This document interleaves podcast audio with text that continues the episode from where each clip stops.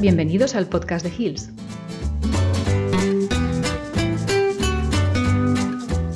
En este episodio, Carlos Vic, especialista en dermatología veterinaria, aborda la importancia de la barrera cutánea y cómo recuperar su correcta funcionalidad durante el tratamiento de enfermedades dermatológicas.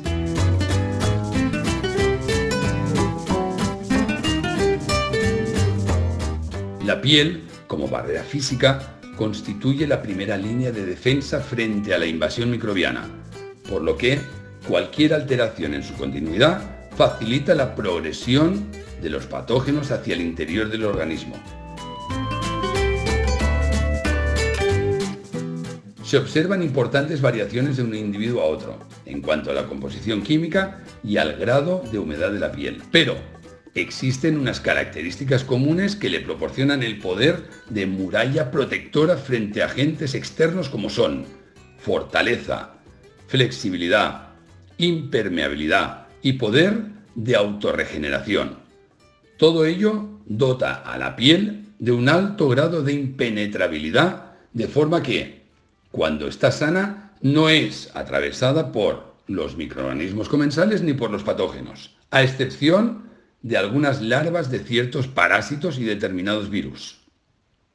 Pero la piel no es solo una barrera física, porque en ella se localizan una serie de glándulas que producen un conjunto de armas químicas que contribuyen decisivamente a su defensa. Mientras en los humanos, la piel produce ácido láctico y ácidos grasos que proporcionan un manto ácido con un pH entre 5 y 6 que dificulta el crecimiento microbiano, en el perro, el pH cutáneo oscila entre 6,5 y 7,5.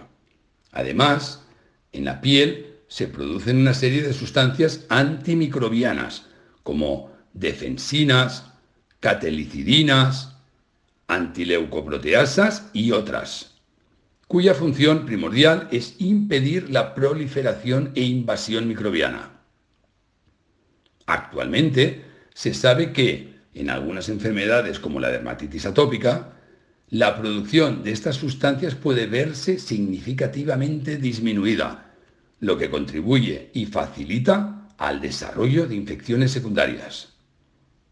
Por si fuera poco, a la función de barrera física y química se le suma una barrera biológica, formada por la microbiota cutánea, compuesta por numerosas especies de bacterias y hongos, especialmente levaduras, y cuya misión consiste en actuar como defensa frente a microbios patógenos, compitiendo con estos por los nutrientes esenciales o produciendo sustancias que los eliminan. Equilibrio de líquidos homeostáticos y pH. La piel de los mamíferos es un órgano dinámico que se adapta constantemente a los cambios en el medio ambiente.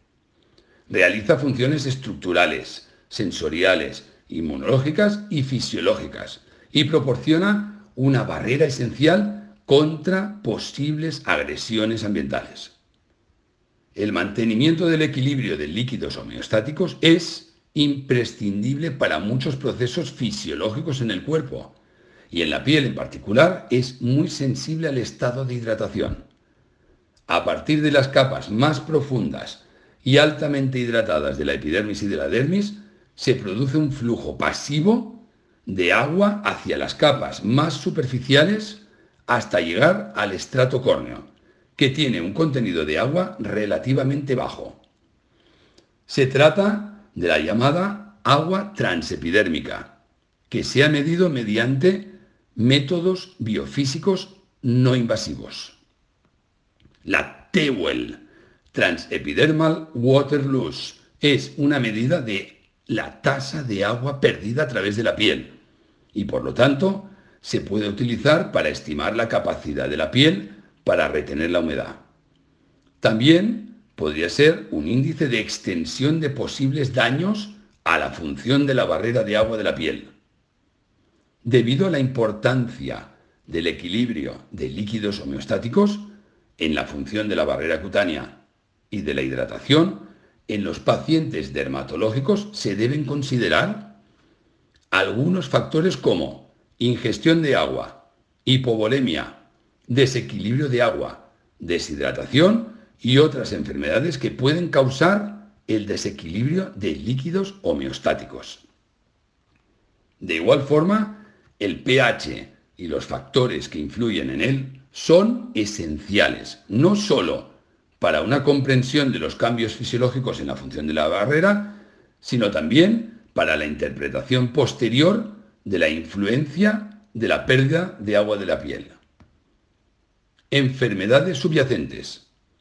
Como hemos visto, TEWEL, hidratación y pH de la piel proporcionan una imagen de la salud de este órgano y son importantes para el mantenimiento de la integridad de la barrera cutánea y para la protección contra patógenos y traumatismos cutáneos. Pero estos índices no solo reflejan las condiciones ambientales externas, sino también los cambios cutáneos internos, como temperatura de la piel, flujo sanguíneo cutáneo, hemodinámica local, grado de formación de queratinocitos, contenido de lípidos epidérmicos y diversas condiciones y dermatosis. Por ejemplo, atopia. Además, varias enfermedades sistémicas y dermatológicas alteran el estado de hidratación, la TEWEL y el pH de la piel. Dermatitis atópica. Un estratocórneo bien mantenido es fundamental para la barrera de la piel que sea perfectamente funcional.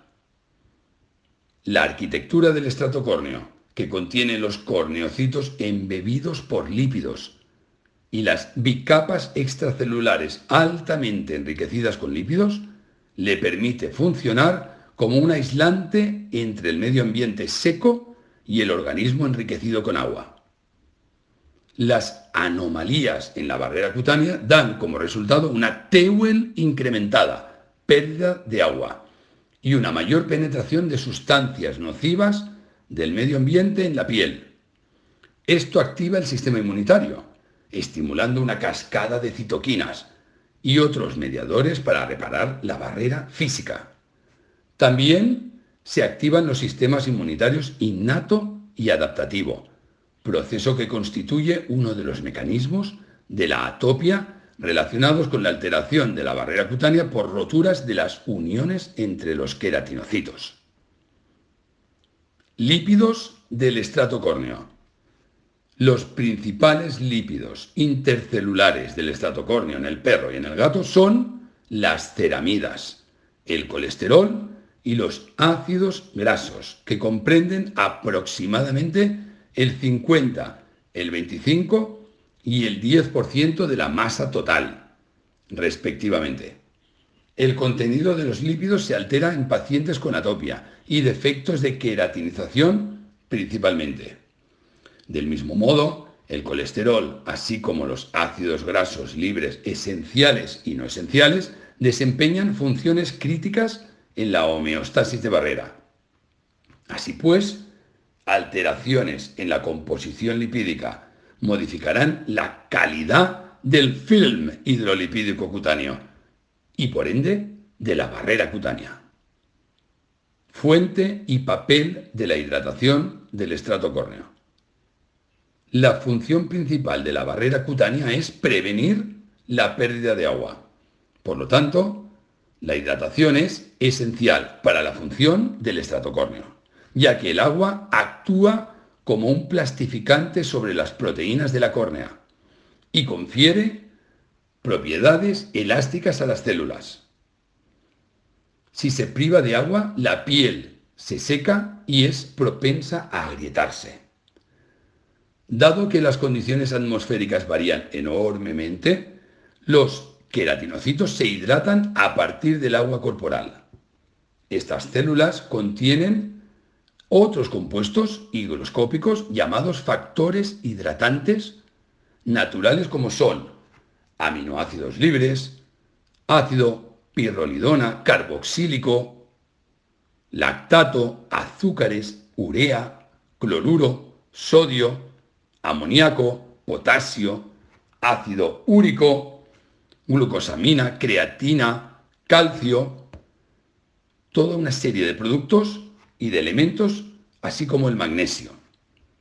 Estos son esenciales para la mantener la flexibilidad tisular y junto con los líquidos extracelulares la hidratación de los tejidos. El estado de hidratación subcutáneo depende de la velocidad a la que el agua llega allí y desde el tejido inferior de la velocidad a la que el agua sale de la superficie de la piel por evaporación y de la capacidad subcutánea para retener el agua. Importancia de la nutrición. Para el mantenimiento y recuperación de una barrera cutánea comprometida es imprescindible que la piel reciba todos los nutrientes necesarios. Entre estos nutrientes, los más importantes son niveles adecuados de aminoácidos, especialmente tirosina, ácidos grasos omega 3 y omega 6, vitaminas A, C y E y minerales como el zinc y el cobre. Se ha demostrado que todos ellos juegan un papel esencial en la multiplicación de los queratinocitos y en la restitución de una barrera cutánea eficaz. Por tanto, una alimentación específica que contenga unos niveles óptimos de estos nutrientes forma parte del manejo multimodal en perros con alteraciones de la barrera cutánea. Existen productos en el mercado con fórmulas específicas que han demostrado que mejoran el estado de la piel y del pelo y reducen síntomas muy ligados a la alteración de la barrera cutánea, como puede ser la dermatitis atópica. Como conclusión, cabe destacar que el concepto de la barrera cutánea es muy importante para construir la base de la gestión nutricional y del tratamiento en dermatología veterinaria.